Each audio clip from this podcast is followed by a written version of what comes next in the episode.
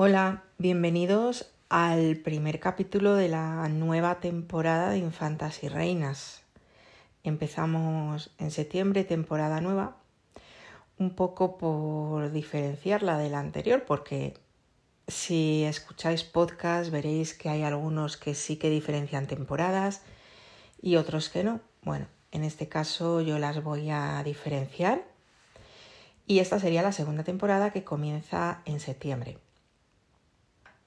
Hoy vamos a hablar de una, en realidad no fue una reina, una princesa de Asturias, no llegó a ser reina, que fue María Manuela de Portugal, la primera esposa de Felipe II y madre además de su primer hijo, del infante don Carlos.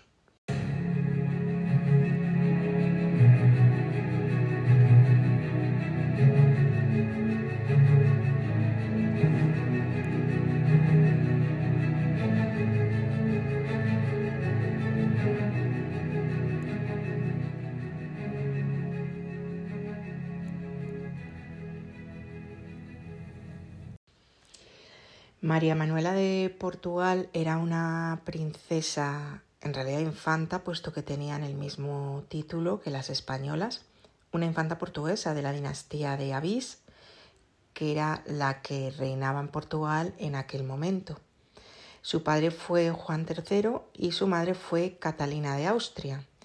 ¿Quién era Catalina de Austria? Era hermana de Carlos V, y era aquella hija de Juana la Loca que se quedó con ella en el encierro de Tordesillas en un principio porque era la menor.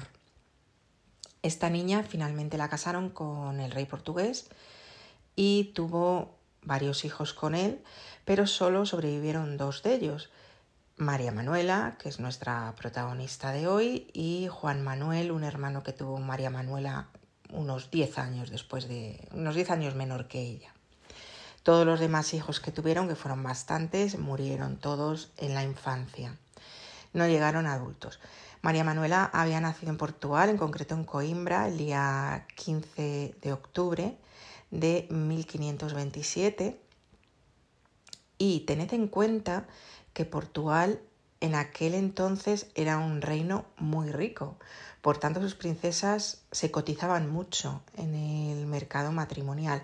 Entonces fue una infanta portuguesa que tuvo una educación exquisita debido a su rango, pero también debido a que buscaban mm, poderla casar al máximo nivel. Y uno, un exponente de ese máximo nivel estaba, claro está, en España, país vecino, país ligado familiarmente a ellos y con una proyección internacional en aquel momento muy grande y que por tanto suponía un buen matrimonio para su hija. Entonces María Manuela fue comprometida en matrimonio con el que entonces era príncipe de Asturias, Felipe II, sería posteriormente cuando subiera al trono, pero en aquel momento todavía reinaba su padre, Carlos V, y él era el heredero. Entonces se casó con Felipe II, daos cuenta que eran primos carnales, porque eh, Catalina de Austria, que era la, madre de, de María Manuela, era tía de Felipe II, era hermana de su padre. Por tanto, María Manuela era su prima. Se casaron en noviembre del año 1543, se casaron en Salamanca y se cuenta que cuando la princesa portuguesa vino hacia España, entró por Badajoz, la comitiva que la traía y la comitiva española que la fue a recoger, pues fue muy numerosa, muy lujosa, con un despliegue de, de medios impresionante para la época en cada pueblo que paraba la princesa se hacían fiestas, se hacían todo tipo de halagos hacia la misma y también se cuenta, se cuenta que Felipe II venía, digamos, disfrazado dentro de la comitiva española para intentar ver a su novia. Ya sabéis que entonces no había fotos, no había nada de imágenes que pudieran ver los futuros esposos, solo había cuadros. Él probablemente habría visto ya algún cuadro de su prometida, pero él quería verla en persona.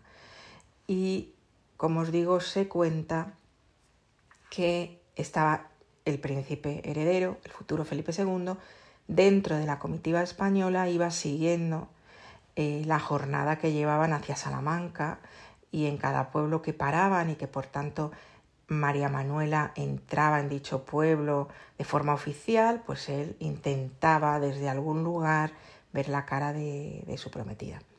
Finalmente se casaron, se casaron en, noviembre, como he dicho, de 1543 en, en Salamanca y la vida de María Manuela fue muy corta, murió con 18 años, apenas 18 años. Por tanto, poco hay que decir. Tuvo un hijo con Felipe II, el infante don Carlos, que nació en julio del año 1545 y cuatro días después, debido a probablemente una infección posparto tan típica de la época, su madre murió. Debido a que no fue madre de rey, puesto que don Carlos fallecería después en su primera juventud, vamos a decir, está enterrada en el Panteón de los Infantes del Escorial. El Panteón de los Infantes del Escorial es una zona, digamos, de la cripta del Escorial, donde están enterrados, o enterradas, mejor dicho, bueno, hay hombres y mujeres, eh, todas las reinas que no fueron madres de reyes. Y también están enterrados los infantes, por eso se le llama Panteón de los Infantes. Además, eh, hay algunos hijos ilegítimos, por ejemplo Felipe IV, tienen una especie de mm, pequeña habitación dentro de la cripta, pequeña estancia, donde están tres hijos ilegítimos de Felipe IV. Esto os lo contaré en otro episodio en el que hablemos de, la cripta del, Escorial. Entonces, em, la pobre María Manuela Muere el 12 de julio de 1545, muere en Valladolid, que era donde había nacido su hijo, y dado que ella su cumpleaños era en octubre, ni siquiera tenía 18 años, le faltaban unos meses para eh, cumplir los 18. Una vida muy corta, una vida un poco sin sentido, incluso efectos dinásticos. Una más de las princesas inmoladas a favor de la herencia dinástica y solamente dejó ese niño, que bueno, Felipe II en un principio quedó un poco, digamos, eh, esperanzado de que su matrimonio no había sido en vano, sino que tenía una descendencia y una descendencia de, de varón, pero enseguida se daría cuenta de que su hijo tenía graves problemas, lo que hoy llamaríamos psiquiátricos. En principio se habla de que el parto fue muy difícil, probablemente cualquier médico especializado hoy nos diría pues que quizás el niño tuvo una falta de oxígeno, no sé. El caso es que fue un niño complicado desde, desde muy pequeño, que le dio muchos quebraderos de cabeza a su padre, que se vio envuelto ya en esta adolescencia tardía, primera juventud, en una serie de, iba a decir, conspiraciones incluso contra su padre y que finalmente murió en extrañas circunstancias. Eso fue lo único que quedó de, María Manuela. Y con esto acabamos por hoy este primer capítulo de la temporada eh, cortito para abrir boca.